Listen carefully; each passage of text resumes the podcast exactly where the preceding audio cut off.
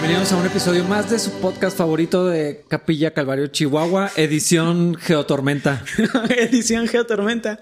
Siempre pienso si me va a dejar de parecer gracioso que digas podcast favorito. Siempre se me hace chistoso, aun cuando estamos hablando de eso antes del podcast.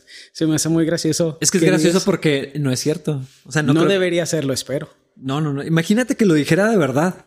O sea, que sí pensara que es el podcast favorito de las personas. Probablemente yo no estaría aquí y no tendrías el corazón de pastor, entonces tú no serías pastor y no estaríamos en este lugar. Grabando un podcast edición el día después de mañana. Porque Dios no le da alas a los alacranes. Algo así dice la Biblia, ¿no? es un proverbio, pero no sé si bíblico. ¿Sabes qué es lo que me gusta de la sabiduría popular? Que es graciosa. O sea, es que sí tiene algo de sabiduría. Ajá, o sí, sea, claro. Es redundante decirlo, pero algunos dichos populares se acercan a, a, lo que la Biblia enseña algunas cosas. A principios bíblicos. Sí. Es que me, me imagino que los dichos populares se vuelven, o sea, son como ideas condensadas. Uh -huh. Ideas muy complejas condensadas en dos o tres frases, que por eso a mí me parece que la Biblia es un libro tan increíble porque son verdades muy complejas, condensadas. Cuando las desdoblas, a veces es bien difícil procesarlo uh -huh. correctamente y por eso hay, es, es malinterpretable. Por eso tiene que, ver más, tiene que ver más con quién la está interpretando que con lo que dice la información. Sí, sí. Lo mismo pasa con, con los refranes, pero los refranes son versiones 8 bits de, de la complejidad bíblica. Uh -huh. Sí, totalmente. Igual hay, hay, algunos que sí me gustan. Sí, no. La mayoría tienen. La mayoría de los que son verídicos son chistosos. Y hay otros que yo no termino de entender. Porque, pues, no es parte de como. Como el de hijo de tigre, pintito. O sea, como yo nunca me di cuenta que era hijo de tigre, coma, pintito. Mm. O sea, yo decía, hijo de tigre, pintito. Yo pensaba que el tigre era pintito. Entonces yo. No ¿Y la hijo. segunda parte del refrán? ¿Dónde está? Sabes que una vez escuché ese refrán en una traducción en un sermón. Oh, gloria a Dios. No.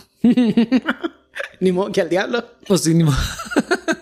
es que el, el, el, mensaje iba muy bien. Mm. Y entonces el traductor lo dijo, lo citó uh -huh. con la seriedad que tenía el ah, mensaje. Yo me acuerdo, sí, sí, sí. Y, Hijo de tigre. Y lo arruinó. Pintito. Se arruinó el sermón ahí. Aunque bueno, yo en el ahí fue cuando me di cuenta de lo que se ref... o sea, a lo, que, que quería decir el porque Ajá, escuchaste por... la versión en inglés. Ajá, porque es... no, no solo eso, también por la pausa. Hijo de mm. tigre, coma, pintito, o sea, el, el hijo del tigre es, Es pintito, pintito, como el papá es pintito y yo, ah, ok. Y ya pues no recibí nada de la enseñanza, obviamente. Estaba muy ocupado burlándome de la traducción. Pensando en lo pinto de los tigres. Uh -huh. Oye, hablando de verdades bíblicas, ¿tú crees que este es el fin de los tiempos? ¿O por qué tenemos esta geotormenta en Texas? ¿Qué Fíjate palabra que- profética tienes tú para Texas esta, esta mañana? Tengo una palabra fresca para todos ustedes. La Biblia. Oye, acabo de ver una. Palabra fresca, qué horrible. Sí. Es que, ¿Dónde está? Es que lo acabo de ver y lo, lo compartí, por supuesto. Eh, decía: Tengo un- una lista de ideas increíbles para sus series de sus sermones. Ah, sí, sí, y lo sí. venía una foto así del índice de la Biblia. Sí, Y los yo, libros mm, de la Biblia, sí. Ajá. Sí. Ah, es que qué, qué chida está la Biblia, la neta. Pero respondiendo a tu pregunta, tenemos que tener un montón de cuidado con el pánico. Claro. Y a- a- ayer fue una, una- una persona a, a la casa a recoger algunas cosas. Y, y así, los cinco minutos que estuve ahí estábamos platicando, Wendy y yo, de, de el pánico que está viviendo ahorita la gente, ¿no? arrasando así con todo. Y digo, es que eso, eso lo convierte en una profecía autocumplida. Exacto. O sea, compren porque todo se va a acabar y va todo mundo y arrasa con lo que hay en el súper. Y luego dice, no hay nada, ya se des- hay mucho desabasto. Y es, pues sí, compraste todo. todo te lo llevaste a tu casa. Eh, yo, yo creo que hay que ser bien sobrios. Es que, híjole, esa, Sí. lo- eh, insisto mucho con eso. A propósito, la sobriedad. Sí está muy extraño, esa es la realidad. O sea, te dejas así congelada literal. No estaban preparados para eso, es evidente. O sea, no, es- no es como en Colorado o allá en Michigan o no sé dónde. Y luego tres volcanes haciendo erupción alrededor del mundo y, y todo esto cuando apenas estamos así como que Medio saliendo de la pandemia. Ajá, o sea, sí es muy extraño, pero yo, yo no creo que sean señales de los últimos tiempos, nomás el mundo está más deteriorado, Ajá. es lo que creo. Sí. El mundo está respondiendo como lo hemos tratado, tal vez. Aunque quién sabe, tal vez esto no es, yo no sé nada de ciencia, obviamente, pero tal vez esto simplemente es una reacción a una a un frente frío o a una helada o lo que sea, tal vez no es tan anormal. Aquí en Chihuahua hace que 11 años también hubo una helada muy fuerte. Sí. Que duró como dos días o tres. Ahora, eh, eh, bueno, yo estamos platicando de algo. Es, es, extraño, hay algunas cosas que sí son cíclicas en, en, en la Tierra. Sí. Y yo, yo, pensaba en cómo algunos cauces de ríos que dicen, es que tiene 75 años que no ha pasado ni una gota de agua por aquí. Uh -huh. Y a los 100 años se vuelve a, a inundar, ¿no? Uh -huh. eh, cosas así que, que son cíclicas. Uh -huh. Y no tomen esto como información porque no es, no sé lo que estoy diciendo. Pero, o sea, también hay, hay, hay pandemias que surgen cada... O Cierta sea, cantidad cada, de tiempo. Sí. Ajá. Eh, la peste negra y cosas así, ¿no? hay, hay, gráficas que he visto, eso es, en eso está basado mi comentario, nada más. Eh, Claudia Valdespino, no te enojes conmigo, por favor. Porque, porque no sé lo que estoy diciendo y tú sí eres científica. Pero, eh, pero, pero, no, o sea, no sé si sea eso lo que estamos viviendo. O sea, uh -huh. cosas que no habíamos visto, pero uh -huh. suceden cada cierto tiempo. Sí. Sí, y que a lo mejor no nos quita la responsabilidad de pues, ser prudentes, etcétera, pero uh -huh. tampoco es, tampoco deberíamos estar anunciando en las calles que el fin de los tiempos está cerca y que todo se va a acabar. Tal vez lo correcto sería hoy, como siempre, estar anunciando el deseo que tenemos de el regreso de nuestro Señor, pero uh -huh. La idea de que el mundo no sea perfecto no debería ser lo que nos impulsa a recordar que Cristo es real y que su venida también. Sí, y, y, y verlo como el mundo se va a acabar, Cristo viene, arrepiéntete ya. Uh -huh. No sé, no, no me gusta la, la, la, manera de entender todo a través de ese lente. Sí, sí, sí, sí. Eh, es cierto que Cristo viene, es cierto que deberíamos de invitar a la gente o llamarlos uh -huh. al arrepentimiento, pero, pero en ese contexto no sé, me, me... Es que el alarmismo no es la libertad en Cristo. O sea, uh -huh. ser cristiano para no irse al infierno es una versión muy mediocre del cristianismo. Sí, o para escapar de lo, lo duro que está el mundo uh -huh. tampoco. Bueno, pero esa ni siquiera funciona en el mundo real, porque Ajá. el mundo no es más fácil por hacerte cristiano. Sí, pero pensar así como que ya se va a acabar esto, eh, porque ya uh -huh. vamos a salir de aquí. Sí, como una nave espacial que va a ir a otro planeta o algo así. Es el mismo principio raro, o sea, escapista, pero... Sí a nosotros, tal vez por tanto tiempo en la religión, a veces no, no nos es fácil percibirlo de esa forma. Uh -huh. Y vemos esa gente que se suicida para encontrarse con una nave espacial, quién sabe dónde, como algo completamente loco, pero muchas veces la manera en que, entre comillas, vendemos el evangelio es la misma. Exactamente. Escapa de la realidad, escapa de este mundo. No es, realmente no es lo que queremos, ni es disfrutar de la libertad de Cristo que tenemos aquí en la tierra. Exactamente. Y, y, en situaciones como la que estamos viviendo, pues nomás ser prudentes, estás encerrado en tu casa. Uh -huh. de, de, hecho, es algo que. Estar agradecidos. Eso, eso, eh, eso iba a decir exactamente. Eh, Wendy y yo procuramos que los niños no reciban toda esa información que existe, eh, pero saben lo que está pasando. Entonces, uh -huh. lo que yo procuro es cuando oramos, por ejemplo, o, o cuando les platico, llevarlos hacia la gratitud. Estamos calientitos, estamos encerrados, tenemos cobijas, uh -huh. eh, estamos los cuatro juntos, estamos bien y darle gracias a Dios por eso, sabiendo que no es la misma situación de muchas personas. Sí. Y, y no sé, yo encuentro mucho contentamiento en, en eso. Uh -huh. O sea, gracias por lo que tenemos, estamos protegidos, oramos por los que no. Y si hay oportunidad de, de apoyar a alguien que está sufriendo, batallando, pues lo, lo, lo vamos a hacer. Uh -huh. Pero pero creo que en general los cristianos deberíamos estar tranquilos, o sea, sí. confiados y prudentes. Sabes, también creo que los cristianos deberíamos de dejar de poner tanta fe en nuestros líderes políticos. Creo que los cristianos hemos tomado un enfoque tan politizado de todas las cosas que ahora cuando un político hace una necedad nos parece o extremadamente ofensivo o algo que tenemos que salir a defender.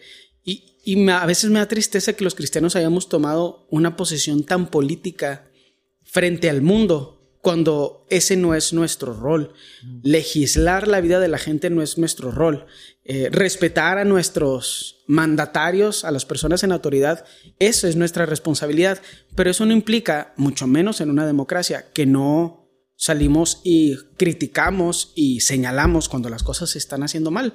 Porque esto es algo que muy obvio, o sea, que es muy obvio verlo a través de lo que acaba de suceder, o sea, terribles decisiones que hicieron gobernantes, formas en las que nuestros sistemas no están preparados, eh, creo que es muy obvio que los políticos no son dignos de ninguna admiración.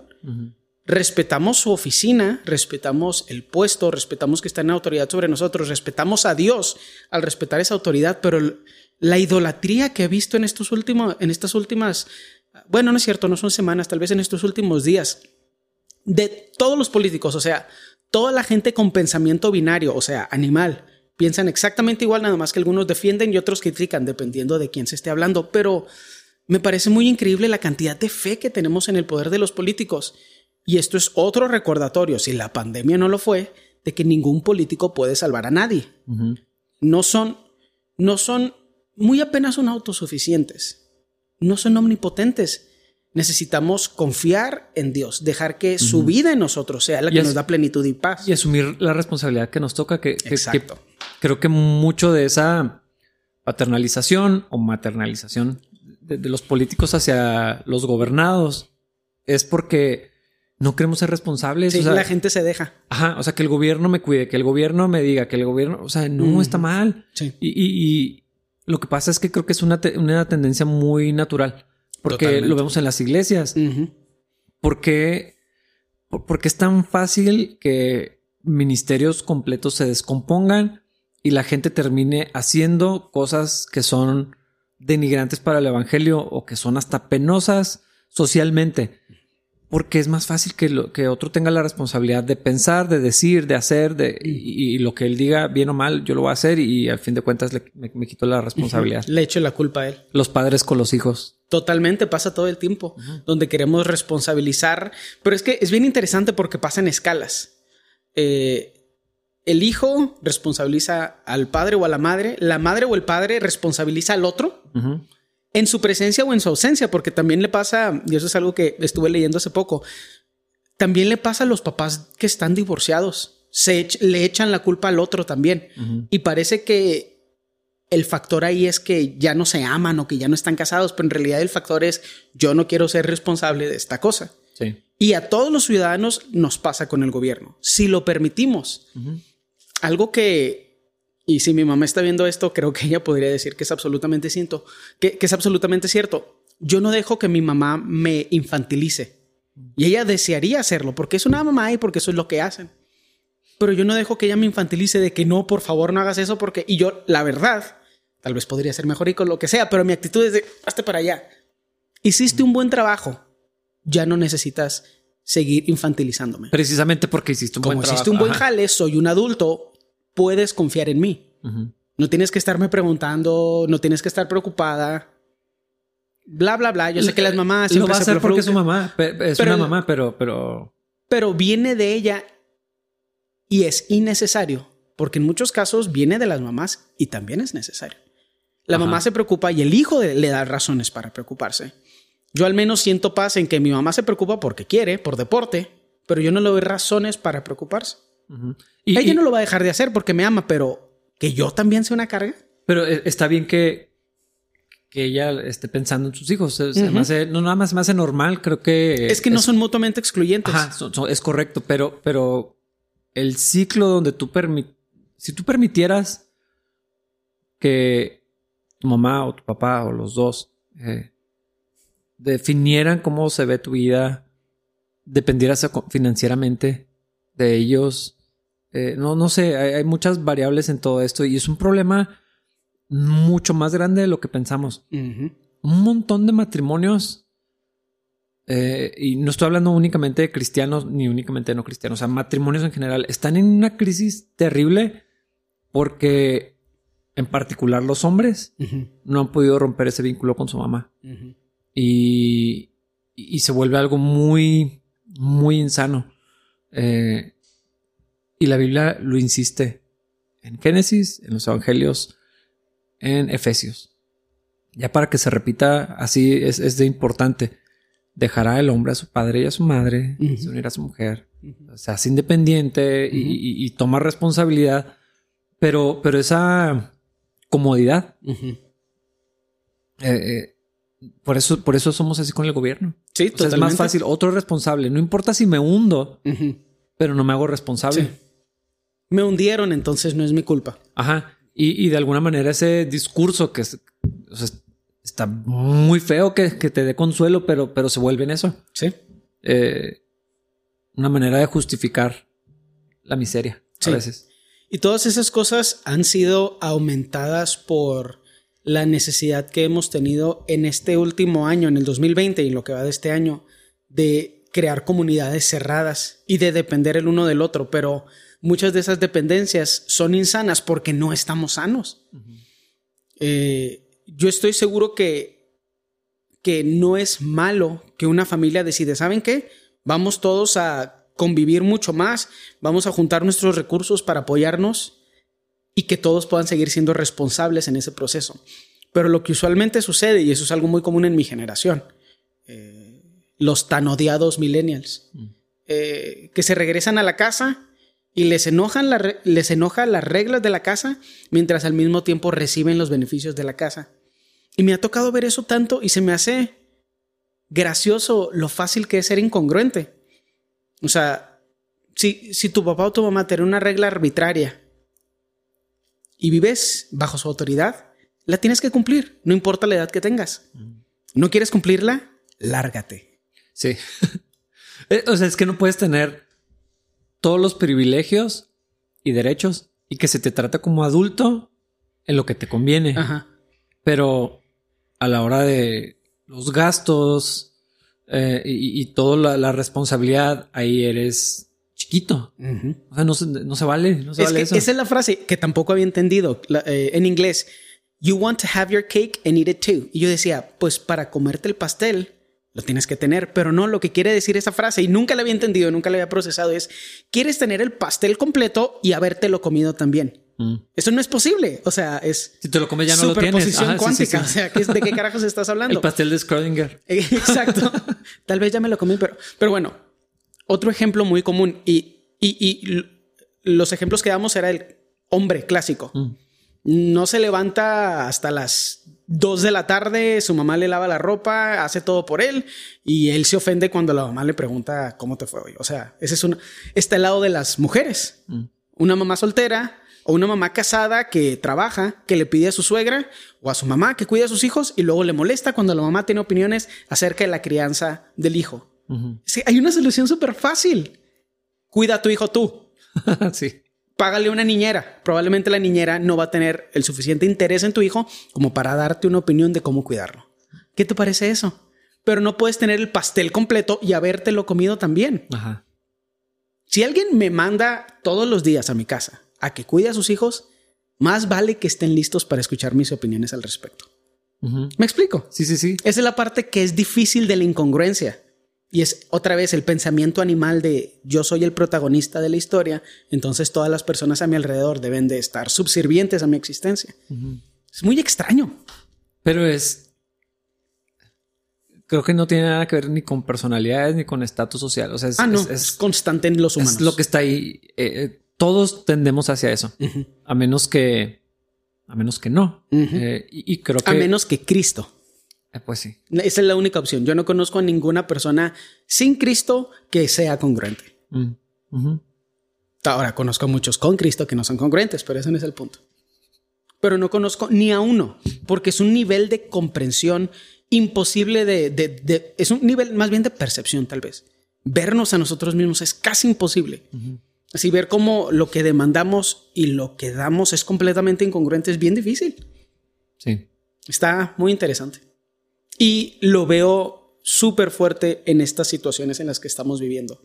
Lo que la gente espera del gobierno, ese, esa percepción mesiánica del gobierno, de que el gobierno nos debería salvar porque puede salvarnos, de que esos vatos, la mayoría de ellos no saben leer, no saben sumar y restar. Bueno, no es cierto, a lo mejor no, pero yo así los veo bueno, los políticos. Bueno, eh, ves los que se están postulando uh. Cada vez más en nuestro país y si dices, ¿es, en serio? sí, en serio que... sí, todos los famosos, todas las actrices, todas las actrices y actores. Es que ya, ya, ya se volvió la salida del espectáculo. O sea, ya no te va bien en los programas, ya ni Televisa ni TV Azteca te, te generan lo que quieres, te metes a la política. es gobernador, ¿verdad? Eh, no sé qué es, es algo. Estoy 100% seguro, sin, eh, sin temor a equivocarme. Carmen Salinas. Oh, sí, cierto. Pero Cuauhtémoc Blanco no sabe sumar y restar, estoy 100% seguro. Basado en absolutamente nada. sabe golpear el balón. Ajá. Eh, pero sabes que no te prepara para la política. Pégale un balón. Exacto. Sí, el, mundo está en una situación muy interesante ahorita y por eso te hacía la pregunta de si crees que es el fin de los tiempos. Yo la verdad nunca pienso en eso, pero se me hace muy gracioso porque tantas, entre comillas, tragedias están sucediendo al mismo tiempo que probablemente los cristianos muy enfocados en Apocalipsis están percibiendo todo esto como el fin de los tiempos. Sí, ahora estaba pensando, yo no, casi nunca pienso en el fin de los tiempos. No hay tantas guerras como quiera ahorita, ¿no? No, bueno, no sé ahorita cuáles hay. Yo pienso en la venida de Cristo. Eh, suena súper así como que porque soy pastor, pero de verdad eso es, eso es lo que pienso. No pienso si, si esto nos dice que estamos más cerca del fin. O sea, ¿cuál es el fin? como, como que es, una perspectiva bien incorrecta pensar en cuándo se va a acabar el mundo. ¿Qué es eso? Eh, más bien pienso en algún momento Cristo va a regresar. Y ahorita que tengo una, una posición escatológica confusa. ¿Qué es escatología para los que no saben? Eh, el estudio del fin de los tiempos. Mm. Eh, a, la luz de la religión o de, en particular del cristianismo o de la Biblia. Y si notaste como yo no sé qué es escatología, pero ahora sé. ¿Cómo fingí? Dárselo a la gente. y, de verdad, veo, veo las posturas y, me inclino más hacia alguna probablemente, aunque estoy seguro que es inconsistente con todo el resto de mi interpretación bíblica. Mm. No, o sea, sé que no, sé que no puedo elegir diferentes posturas que no son congruentes consigo mismas. casi no me importa. Pero yo nada más ignoro Apocalipsis así de que lo leo. Ah, nice. Lo ya. Tiene, tiene cosas muy, muy chidas. Sí. Eh, pero, pero muchas, muy malinterpretables. Y yo así de que estoy intentando vivir mi vida y no ser un monstruo. Y Apocalipsis nada más, nada más me recuerda lo que ya sé. Soberanía del Señor. Él es perfecto. El mundo está incompleto. Cristo va a venir. Y, y, y, y, de verdad no, no, no pienso más. No, no, no, soy simplista tampoco. No es que no piense en el futuro ni, ni, ni planee algo para mi familia simplemente no me, no me da miedo el fin del mundo. Ese, es mi punto a lo que No, y realmente planes familiares y nada de eso tiene que ver con el, o sea, con el fin del mundo. Pues algunos lo llevaron al, extremo, por eso existe tesalonicenses, pero vendiendo todas las cosas. Sí, y, pero creo que a lo mejor en una escala mucho menor. Muchos cristianos viven con el miedo del fin del mundo y pensando en el fin del mundo, y buscando todas las señales. Y, se me hace un, un esfuerzo muy grande donde no debería estar. Sí, claro. O sea, ni siquiera preparar un búnker eh, lleno de comida. O sea, he escuchado a gente decir, no, es que ahorita está, están saliendo muchos grupos de, de, de gente, ni siquiera sé cómo se llama, que se preparan así como... Ah, los preppers creo que les dicen. Sí. Eso tiene toda la vida. Y cada tanto, cada que hay crisis globales, cada que hay guerras, los cristianos sacan esa carta Así de que es que es el fin de los tiempos, es que Cristo viene, y, pero vivir de esa manera se me hace desgastante. Yo prefiero casi ni ver las noticias y, no me gusta dedicarle mucho tiempo ni en mi cabeza ni en conversaciones a, lo que todo esto representa porque es tan grande que ni siquiera lo puedo comprender. No entiendo de dónde salió el virus, no entiendo si es, eh, si fue hecho en un laboratorio, si es una mutación si lo están manipulando, algunas cosas me parecen evidentes, pero, o sea, no vale la pena tratar de entenderlo. O sea, yo no lo voy a descifrar. Sí. Y porque realmente no tiene, aún descifrado, no tiene ningún impacto positivo en tu vida. ¿Quién me va a escuchar? ¿O qué voy a hacer si pudiera encontrar la, verdad de todas las cosas? O sea, se me hace desgastante. Sí. Y, o sea, tengo otras cosas que hacer. Sí. Como vivir la vida para Cristo como dormir eh, tranquilo.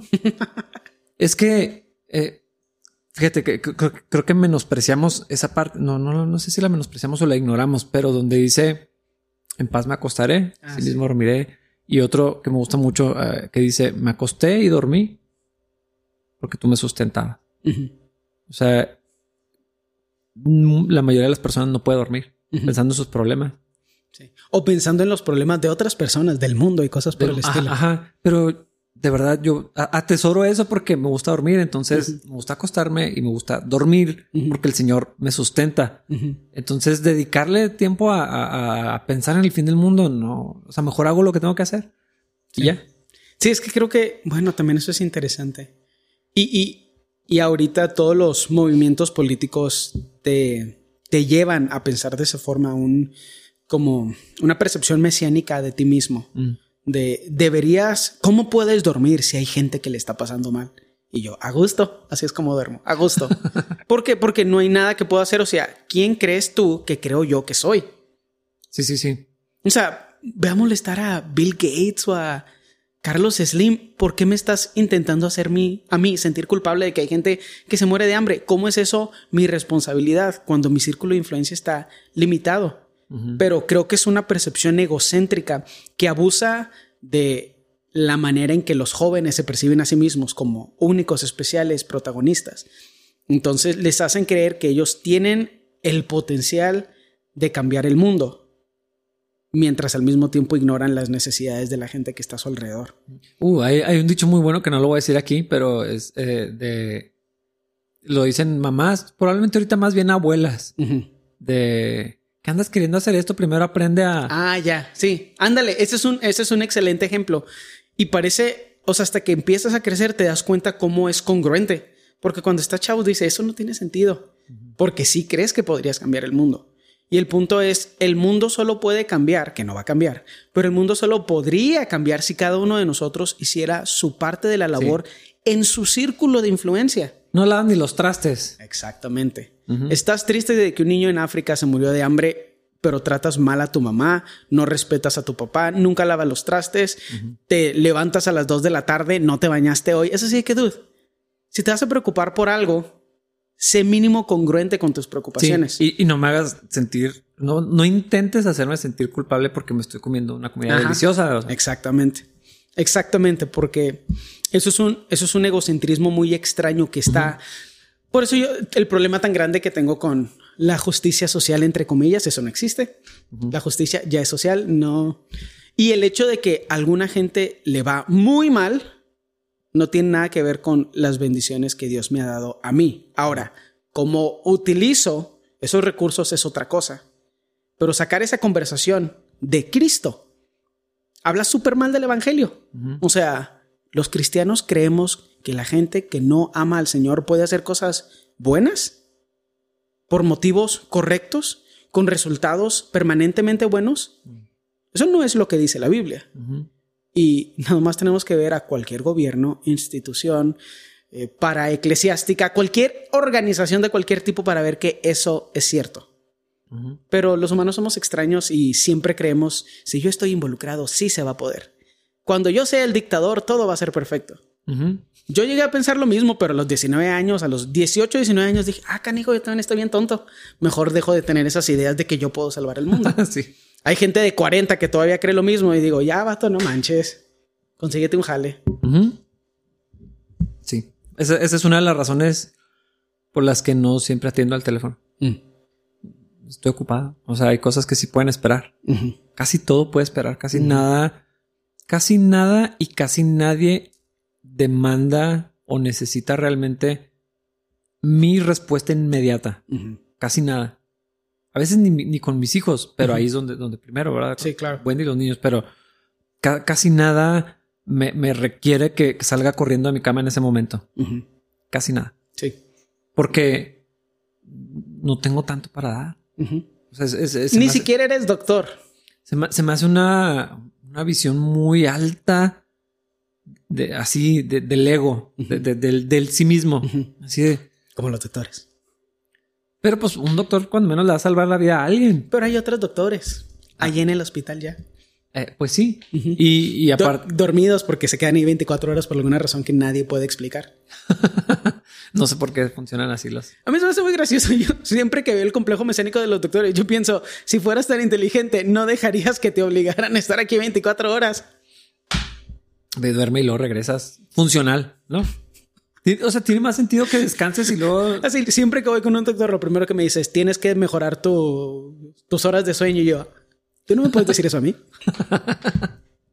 un saludo a todos los doctores. Ah, el doc Pacot de seguro estaba viendo. El, doc Pacot nos, nos, dijo que veía el podcast. El doctor Pacot me salvó la voz. ¿Sí te platiqué? Sí, sí, sí.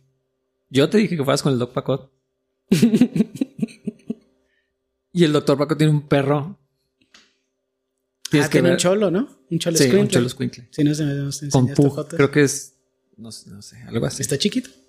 No, está, está, no sé, está bien interesante, está muy chido. Saludos, Doc. Qué rollo. Saludo a todos los doctores que en múltiples ocasiones me han salvado la garganta porque no me la cuido. Yo no, yo no sé hablar, entonces todo el tiempo tengo problemas con, con, eso. Y lo tomo café y me subo inmediatamente a... A mí me pasa eso con la cantada. Yo pensé cuando la, la, primera vez, no, la última vez que fui con él, pensé que ya no iba. Dije, no, pues aquí es donde dejo de cantar. Se acaba y no. Estaba feliz, la verdad, pero pues no, no sé, no pasó. Para todos tus fans. Asco. No fue así. ¿Tienes fans? No. Yo creo que sí. Cristo tiene fans. Hay una que creo que sí. Y no es Fernie. Empieza con ya. ¿Blo? Tú sabes de quién estaba hablando. ¿Cómo hacemos las transiciones a la Biblia después de eso? Mejor así porque vamos a... O sea, abruptamente porque si no vamos a seguir diciendo tonterías. Ya terminamos Judas. Nuestro no estudio de Judas. Híjole, está... Es una doxología. Con lo que, con lo que termina la carta. Yo creo que podría llamársele así. Y, se me hace un pasaje increíble en la, en la Biblia. Lo voy a leer. Muy bonito. En Judas 24 y 25. Y ahora me gusta más en Reina Valera. Más lo voy a leer en otra versión. Más porque me da la gana. porque noventas. ¿Qué versión es tu Reina Valera? ¿60? Sí. No, pero esta no es Reina Valera, esta es Biblia de las Américas. ¿No quieres que saque la Reina Valera en el celular? Bueno, pero tú lo lees. No es lo suficientemente santo. ¿Qué será de la Reina Valera que al menos en las cosas poéticas es muy difícil de reemplazar? Es que el lenguaje, sí, sí, es algo que no, tiene nada espiritual. E, eso sí lo, quiero enfatizar porque luego hay gente que piensa que Reina Valera es la palabra de Dios y las demás no. Ah, no, pero eh, la, fuerza del lenguaje, o sea, es que es lenguaje bien escrito, muy elaborado, complejo. ¿Pero crees que lo percibimos así nosotros porque con esa crecimos? Eh, yo creo que sí. Mm, interesante. Bueno, ah, pues mira, Aquí en Reina Valera se llama doxología. Doxología. Entonces, 24 y 25 dice, y aquel que es poderoso para guardarnos, para guardaros sin caída y presentaros sin mancha delante de su gloria, con gran alegría, al único y sabio Dios, nuestro Salvador, sea gloria y majestad, imperio y potencia, ahora y por todos los siglos. Amén. Amén. Sí, me gusta más, como, o sea, dice lo mismo, pero... Mejor. Sí. O más cómodo, tal vez es la. Bueno, no, no cómodo, más familiar, tal vez es la palabra. sí, pues es, familiar para mí. Y yo, eh, entiendo que para muchos no, pero más poético, hermoso, no sé si es la palabra. Sí, sí, sí. Bonito. Sí, es un ah, vocabulario más complejo, pero también más atractivo. Pero como quiera, lo, que dice eh, está, está padrísimo. Y me gusta cómo Judas o sea, cierra, con eso. Así hace, o sea, termina de decir lo que, lo que tiene que decir. Una exhortación durísima. Un, no sé si es una acusación también, pero, pero sigue en un sentido. Sí, pues acusación, llamada de atención, exhortación. No es explícito como Pablo, vemos a veces a Pablo diciendo por nombre. Por cierto, eso sí es bíblico. Sí. Por nombre. Sí. Eh, sí, Pablo da reglas muy buenas de cuándo es importante humillar a alguien en público. Literal. Sí. Y, y bueno, después está Judas haciendo el llamado a permanecer fieles. Me gusta mucho lo que platicamos en el podcast anterior, en el episodio anterior, donde habla de la compasión.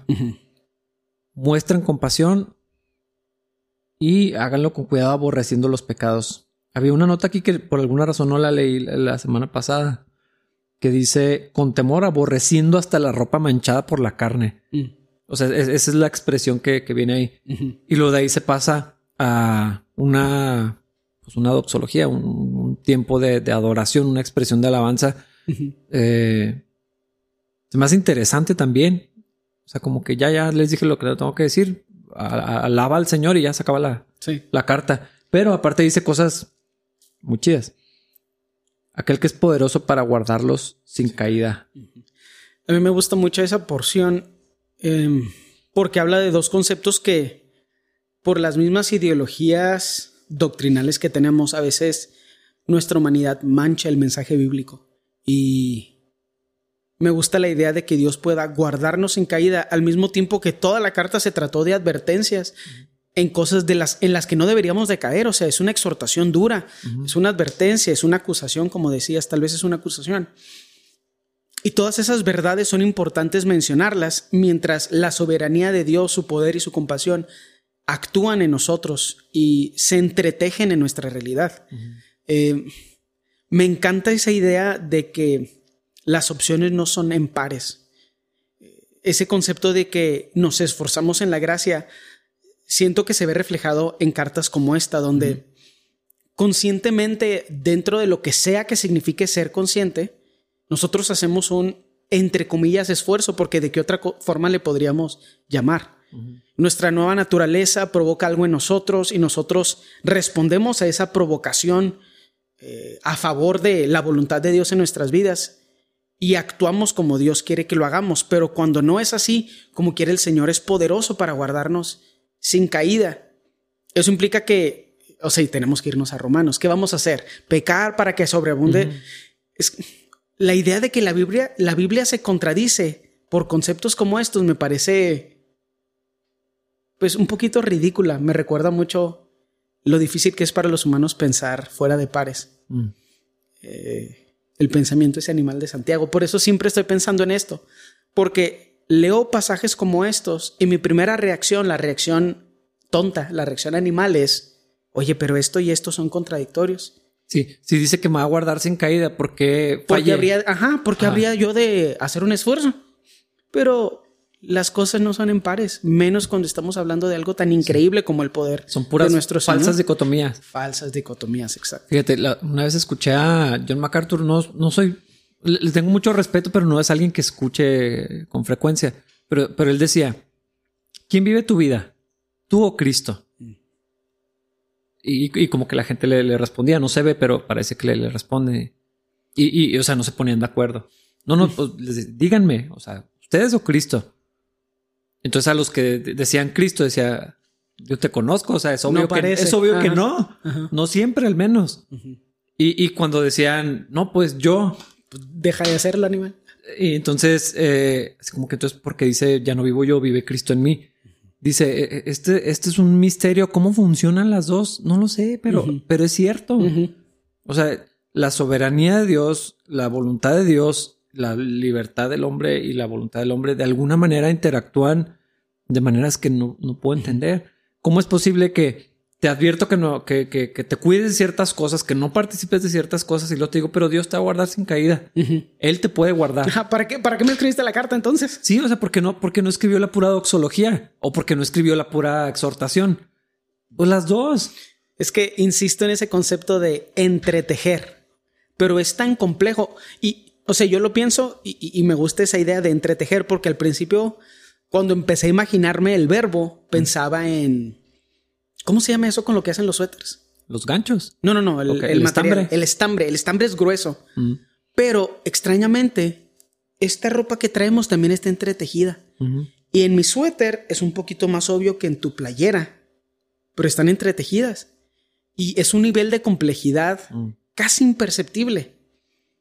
Y yo no me considero tonto. Pero cuando pienso en estas cosas, inmediatamente así el RAM se me queda. O sea, se me traba la compu. Sí, así ya, pensando. Ajá, o sea, de que no, no se puede, nada más no se puede. Todo está perfectamente entrelazado para que ambas cosas puedan ser verdad al mismo tiempo. El detalle es que en vez de estar cuestionando estas cosas, deberíamos vivirlas, porque todas estas cosas son bien fáciles de digerir cuando el espíritu está actuando. Algunos cuestionamientos que tenía hace 12, 13 años, como que ahora me parecen Sí, pero está obvio y está.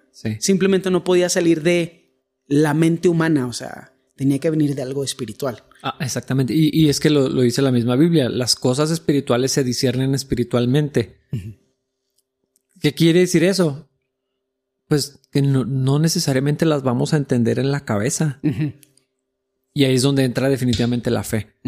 y, y, creo que ese ha sido el problema. en La vida cristiana eh, práctica para la mayoría de las personas o el cristianismo probablemente cultural que tenemos es recibes a Cristo por fe y luego vives por obras o vives por lo que entiendes. Sí, que eso es gracioso, dude, porque Gálatas 3. Yo siempre pienso, si Pablo puede insultar a la gente, yo también, y mínimo no es pecado. Ahora, obviamente yo no soy Pablo, insúltenme también, pero si Pablo puede decir a la gente, están tontos o qué, ¿quién los engañó? Ajá. E, es que, porque, porque nos vamos hacia allá. Y, y no sé, ojalá fuera, o sea, es, tan sencillo que es complejo. No sé si tiene sentido lo que estoy diciendo. Pero es que es, esto es lo que somos, esto es lo que dice Dios, esto es lo que es. Sí. Pero mi verdad me dice otra cosa y entonces abrazo lo que yo no entiendo o lo que yo pienso o lo que yo siento sobre todo. Pero si la Biblia dice esto, esa es la verdad. Sí. Eso, o sea, Dios sabe, no sé, o sea, es que se me hace tan necio como, como pensar que una galleta le va a decir al panadero lo que sea. Sí. Un pedazo de barro. Oye, a mí se me dice que yo soy un plato. Dice, no. Yo te hice. O sea, yo, yo te hice, yo sé que eres, esto es lo que yo digo que eres, porque yo sé mejor que tú. Y, y, luchamos todo el tiempo. Yo creo que esa es la vida cristiana de casi, toda casi todos nosotros. Lo que yo siento, lo que yo pienso, lo que yo escucho, si es la voz del enemigo, si es mi carne, si es lo que me dicen las otras personas, define mi realidad y no. O sea, Dios dice, lo que yo soy y Dios dice lo que es. Y eh, esto que está diciendo aquí, esta es la verdad. Dios puede guardarme sin caída, Dios puede presentarme sin mancha, obviamente por la obra de Cristo, en quien yo descanso. Y al mismo tiempo me está diciendo, haz esto, muestra compasión, no participes de los pecados ajenos, aborrece el pecado de los demás, eh, cuídense de los falsos maestros. O sea, al mismo tiempo son... Es que es como una respuesta activa a tu nueva naturaleza, a la naturaleza o a la vida de Cristo en ti. O sea, yo a donde voy soy mexicano y no hay, no, no, no hago, no hay nada que pueda hacer para no ser mexicano. Hay algunas personas que me dicen, ah, no pensé que eras mexicano porque mi acento en inglés es bueno. Pero luego me ven comer tacos o salsa y dicen, ah, no eres gringo. Sí, sí. Ahí se nota que eres Ajá, sí, porque mientras me estoy comiendo un habanero así seco. aunque hables como tejano. Exacto. Pero ese, para mí ese es el punto. El problema es si la fuente es la real o no si es Cristo en ti o es una moralidad que es visible pero es falsa.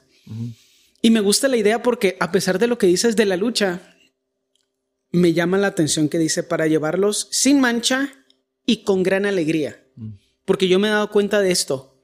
A pesar de que mi vida en teoría es más compleja desde la perspectiva de un no creyente, porque ellos piensan en las limitaciones que tengo y en lo que no puedo hacer, yo me siento libre del pecado y vivo la voluntad de Dios que es mejor que la mía propia para mí. Yo creo que quiero cosas buenas para mí, pero estoy bien tonto. Y no tengo baja autoestima. O sea, si yo pienso eso de mí, imagínense qué es lo que pienso de los demás. y sé que la voluntad de Dios para mí es buena, agradable y perfecta. Entonces, con alegría digo, ¿hago esto? Ok. Hay algunas veces que ni siquiera le pregunto, Él pone las cosas enfrente de mí y se vuelve obvio a un nivel espiritual, ah, ok, tengo que hacer esto. Algunas otras veces donde las decisiones son un poco más complejas y si le pregunto, nada más para estar seguro, ¿qué está pasando? ¿Esto o esto? dice, ah, pues esto. ¿Por qué? A veces el por qué se me da. A veces se vuelve obvio. No escucho la voz de Dios, pero no sé cómo decirlo. O sea, se revela. O sea, Dios revela su voluntad. A veces de una forma que es muy explícita y muy fácil de, de digerir. Sí. Y otras veces nunca sé el porqué de las cosas y nada más. Y, probablemente eso lo hace más místico de lo que quisiéramos decir. Pero. Pero es que la práctica práctica es yo nada más vivo, me levanto y vivo mi vida. Y no, no, hay nada místico en esto. No, no, no, no tengo que hacer ningún ritual. E, exactamente. Y yo no, y yo no pienso, yo no intento acudir a mi propia justicia para ver si lo que me está pasando es bueno o es malo. Porque a veces me pienso así. ¿Por qué tengo esto? Cuando hay tanta gente en necesidad. Y luego Dios me abre la oportunidad para que yo sirva. Sí. Y lo hago. Es que son malas preguntas. Bueno, se pueden convertir en malas preguntas. Pues que son. El problema es cuando vienen del lugar equivocado. de, quién vive. Otra vez, ¿quién vive tu vida? O sea, de que. Porque creo que el problema a veces es cuando tú crees que te llevas el mérito. Híjole, es que eso. es, es muy irritante, pero pero eh, eh, eso es lo que sale en el, corazón. Y, a veces esa pregunta, independientemente de dónde salió, probablemente no del mejor lugar, a lo que nos lleva o a lo que la carne y, eso que está ahí nos quiere llevar es a, ah, pues porque te lo mereces probablemente. y, es bien importante diferir eso inmediatamente, frenarlo y decir, no, o sea, esto es gracia de Dios. Eh, el cariño que la gente nos pueda tener es la gracia de Dios. Si tienes amigos, es la gracia de Dios. Si tienes dinero, ahorros, carro, casa, no te ganaste ninguna de esas cosas porque hay gente que trabaja mucho y no tiene nada. Ajá, exactamente. Pero siempre pensamos, pues, ¿cómo administran su dinero? Es así que tú también eres tonto. Es que hasta, no sé, eh, Dios bendice el, trabajo, estoy convencido de eso. Y la, eh, Proverbios habla muchísimo de, ser trabajadores, de ser diligentes y todo esto, ¿no? Pero aún en eso, o sea, cuando, cuando Dios le, le lleva a Israel a la tierra prometida y les dice, aquí va a haber todo esto. Y quiero que trabajen y quiero que la defiendan y quiero que echen fuera a los habitantes y todo esto que les dice. Pero cuídate de no olvidarte quién te sacó y de dónde y por qué estás aquí. ¿Quién hizo esto? Porque no sea que digas en tu corazón, mis manos me dieron esto. O sea, es, es, explícito. No sea que digas en tu corazón, yo trabajé y yo me lo gané, por lo tanto me va bien porque... Porque soy muy listo. Sí, o, trabajé mucho, soy más disciplinado que los demás, e, e, etcétera, etcétera. Es, es, o sea, es textual, no, no es, no es una metáfora, no es una historia para ilustrar lo que es. O sea, Dios les advirtió claramente, esto es lo que va a pasar en tu corazón. Si no se cuidan, eh, eh, se van a olvidar de mí, se les va a olvidar lo que yo les estoy dando. Van a pensar que ustedes se lo ganaron con su esfuerzo. Y luego van a lidiar con las consecuencias de ese orgullo. Y ahí van. Y ahí vamos para, para allá. E Israel tiene así de que menos de 100 años siendo una nación otra vez porque así de necios son. y, es un reflejo de qué tan necios somos todos los demás. Es que exactamente, no somos nada diferentes a, la nación de Israel. Mejores no somos. No. Peores tal vez. Probablemente, sí. Y, esa cosa... Mínimo ellos son morales. Y esa cosa de en el corazón de de meternos así, atravesarnos en, el reflector, lo decía así Jimmy. Este, de ah, atravesarnos así como que la, luz que apunta es así, atravesarnos para salir en la, en la toma. Fotobombing. Fotobombing al señor. Sí, sí, se escucha bien. De pronto algo pasa. Ah, sí, o sea, así como que metiéndonos en la foto, así como para, eh, yo fui, no, eh, inaceptable. Sí. Y me gusta, o sea, eso que estamos mencionando, principio del versículo 25, que toda la gloria sea para Él. Uh, sí, sí, sí. Nada más. Eh, creo que yo todo el cristianismo lo intento sacar del templo y lo intento sacar de los servicios, porque pensamos, cuando pensamos en quitarle la gloria a Dios, yo creo, y como yo lo he escuchado, siempre está enfocado en los cantantes de la iglesia o en los músicos. Mm. O sea, que no le quites la gloria a Dios. Y nunca pensamos en cómo todos los cristianos hacemos eso todo el tiempo. No solo es cuando él o la cantante hace algo imprudente eh, o hace algo que es para mm, atravesarse en el reflector o para ser el centro de atención por un momento. No solo es eso. O sea, también sucede fuera del templo, cuando crees que porque pagaste a tiempo todo el crédito de tu carro, tú te ganaste ese carro. Y es extraño, o sea, porque es bien difícil explicarle a alguien que no le puede dar el crédito de todas las cosas al Señor, que aunque pagaste ese carro, tú no te lo ganaste. Ajá. Sí, o sea, uno se levantó temprano a trabajar y el otro fue negligente con su vida y sus decisiones. Eh, pero como quiera, Dios fue el que le dio eso al que tiene. O sea, esa, parte. O al que no tiene, nada más que creo que a veces, y esta es la parte que es más difícil de entender para las personas que creen que son morales. Ese es el problema de los fariseos, ese es el problema de los judíos en general. Ellos se creen tan completos en sí mismos y en, su, en, sí mismos y en su uso de la ley y en su seguimiento riguroso de la ley que no pueden ver la necesidad de Cristo. ¿Para qué Cristo si yo soy buena persona? Lo mismo nos pasa a los cristianos. No lo decimos en voz alta y no lo consideramos conscientemente, pero se ve en nuestras acciones, en la manera en que juzgamos e imponemos ideales sobre los demás. Sí. Yo tengo un carro y aunque yo lo pagué, el mérito se lo lleva a Cristo. Hay algunos días que no es tan fácil decir eso. Ahora, que, que, que metamos así como un remate, gracias a Dios, o Dios es bueno, o no, yo no. O el de los cantantes. Si le van a aplaudir, apláudanle al Señor. O sea, uh, Dios me libre. Pero, o sea, e- eso no es darle la gloria a Dios. Parece, Pero no lo es. no es. O sea, meterlo al final después de que te alabaste a ti mismo y, y de- y al final. eh, Después de tu solo de 25 minutos. Sí, o sea, no, no, no, no. Pero eso, eso sucede más. Yo, yo también creo que fuera de la iglesia, porque dentro del- de un servicio de la iglesia, somos pocas las personas que tenemos el acceso a, a A la hacer, es- plataforma. a hacer- a hacer eso públicamente. Sí. O sea, el, el que da la bienvenida, saludos, anuncios, enseña, El que o toca o canta. O sea, yo, no- les, yo los moteo. Así que motealo. o les hablo por los... Me- nunca, me- nunca ha pasado, pero si llegara a pasar, yo sí le hablaría por el suficiente. mutéenme a mí. Necesitamos a Cristo. Digo cosas así. Pero, eh, pero, pero fuera se me hace que hay muchas más posibilidades. Porque la disciplina, la diligencia, la prudencia, o sea, son valores que se practican y, y- y que son dignos de admiración, de, de respeto. Y que son comparativos, porque siempre puedes saber cuando una persona es más responsable que otra. Si te doy a dos personas y te pregunto quién es más responsable, vas a saber. Totalmente. Pero, pero eso en el corazón de que quiere salir, o sea, aquí dice toda la gloria y lo, y lo repite. O sea, Sí. Que toda la gloria sea para Él y lo, en el mismo versículo, toda la gloria, la majestad, el poder y la autoridad le pertenecen a Él desde antes de todos los tiempos, en el presente y por toda la eternidad. Por si no quedaba claro. Por si no quedaba claro. Sí. Eh, eh, eh, el domingo pasado que estamos en Romanos, por lo que estuve estudiando y viendo en- entre semana, hablaba una persona acerca de eso de hacer a Cristo tu Señor. Y, fue algo que resonó mucho conmigo porque, o sea, Cristo ya es Señor. O sea, ya desde siempre. Sí. No lo hacemos, no le damos el... Sí, así no funcionan los sistemas feudales. Así yo soy el jefe y tú no, no te pregunto si soy el jefe, yo ya soy el jefe. Ajá. O sea, que, que te sometas Ujú. a la- y reconozcas, no, no cambia nada para el Señor. Él ya es el Señor. Ajá, y ya era. Tú no, no estabas enterado. Ajá. No querías o, Eres ciudadano de otro país. o lo, lo que fuera. Pero, pero se me hace bien terrible porque ese fue el pecado en Satanás. Ajá.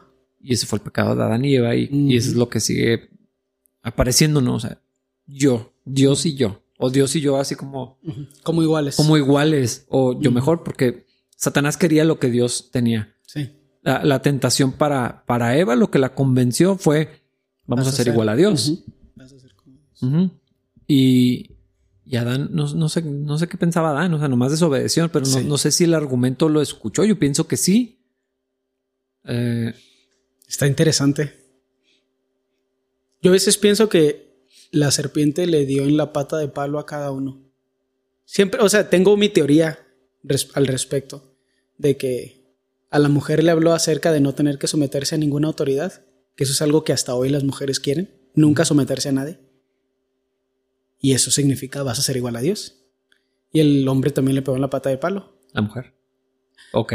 la flojera, La apatía. la La, indiferencia y la apatía. irresponsabilidad. Ajá. Sí. O sea, ¿qué hizo el hombre? Pues no va a ser mi culpa, va a ser culpa de Eva. ¿Y cómo sabemos que eso fue lo que pensó? Porque cuando le preguntaron, eso fue lo que hizo. Adiós, O eso sea, le dijo. Exacto. Así pues, es culpa de ella y también tuya.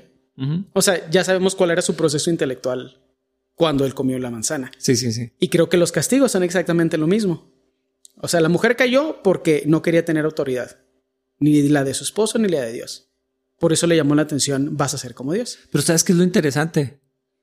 En ese proceso, donde no se sometió a lo que Adán le enseñó, porque la instrucción Dios se la dio a Adán y Adán se la dio a Eva. Su rebelión no solamente fue contra Adán, sino contra Dios, pero no fue independiente, se sometió a la serpiente.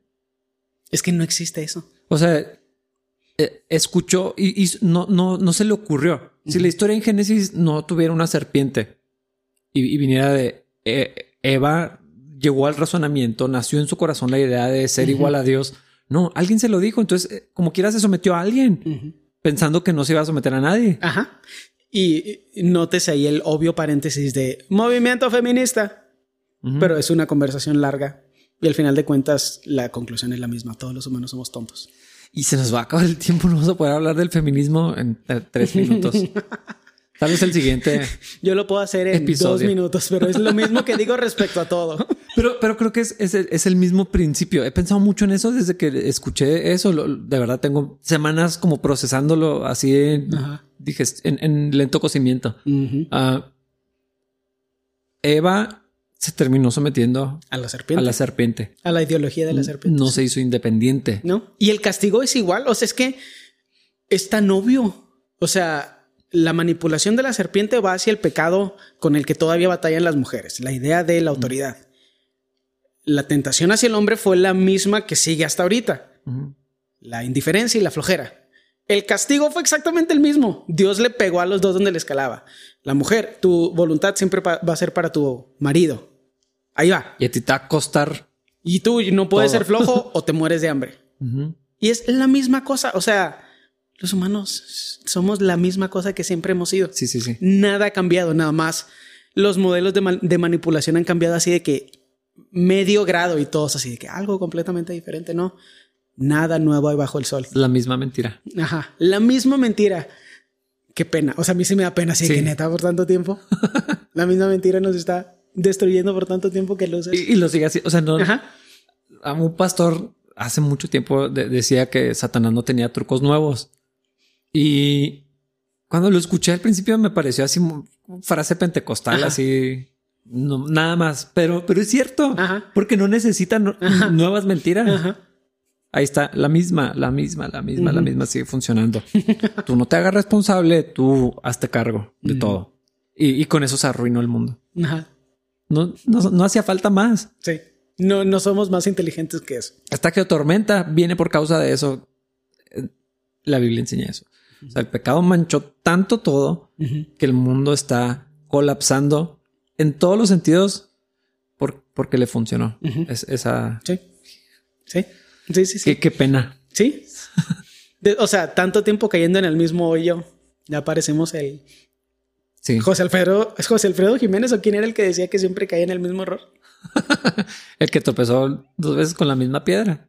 no sé, pero hay una canción o algo. no sé cuál Hay algo mexicano que dice algo así de que siempre cayendo en el mismo error o siempre cayendo en el mismo. Se me hace que Jimmy sabe porque ahorita cantó canciones mexicanas. lo ponemos, lo ponemos en el título. Eso. Vamos a dejar un link de YouTube en la, en la canción, en el primer comentario. Sí, y, la verdad creo que lo opuesto a este problema del que estamos hablando nada más es darle la gloria a Dios. Los no creyentes no pueden hacerlo, pero que nuestra vida no caiga en el mismo problema. Para las mujeres que no queramos, bueno, que no quieran, yo no soy mujer, que no quieran saltarse la autoridad de Dios y que los hombres vivan la voluntad de Dios y eso no es estar acostado todo el día viendo la tele responsabilidad, tomar responsabilidad. Tomar responsabilidad. Que será tema para, otra ocasión, pero eso es donde falló Adán, Cristo sí lo hizo. O sea, el segundo Adán, el, hombre de verdad, él tomó responsabilidad y... Sí. Problema resuelto para todos, en teoría. Sí, sí. Para todo aquel que en él cree al menos. Y no se pierda y tenga vida eterna. Amén. Ahí sí no voy a decir una blasfemia. No, me atrevería a decirlo en un pasaje bíblico. Se nos acabó el tiempo de este episodio. Esperemos que hayan sido bendecidos. Es que lo pensé y dije, no sé si eso sería posible en este contexto con lo que hemos dicho. ah, ya es de Dios eso. No, no sé, eh, porque tampoco la idea es entretener. O sea, está muy chafa para hacer entretenimiento. ¿Por qué hacemos esto? Que les sea útil. O sea, sí espero ah. que les sea útil. Sí. Para pensar, para reflexionar, eh, para, no sé. Y si no, leen la Biblia. Sí. Eh, todavía no tenemos definido qué vamos a utilizar como punto de partida. Ya terminamos Judas, pero mm. les estaremos comunicando. Si tienen sugerencias, ideas, preguntas, comentarios, háganoslo llegar, por favor. Eh, con todo gusto los veremos eventualmente. Nos vemos en el siguiente episodio. Gracias.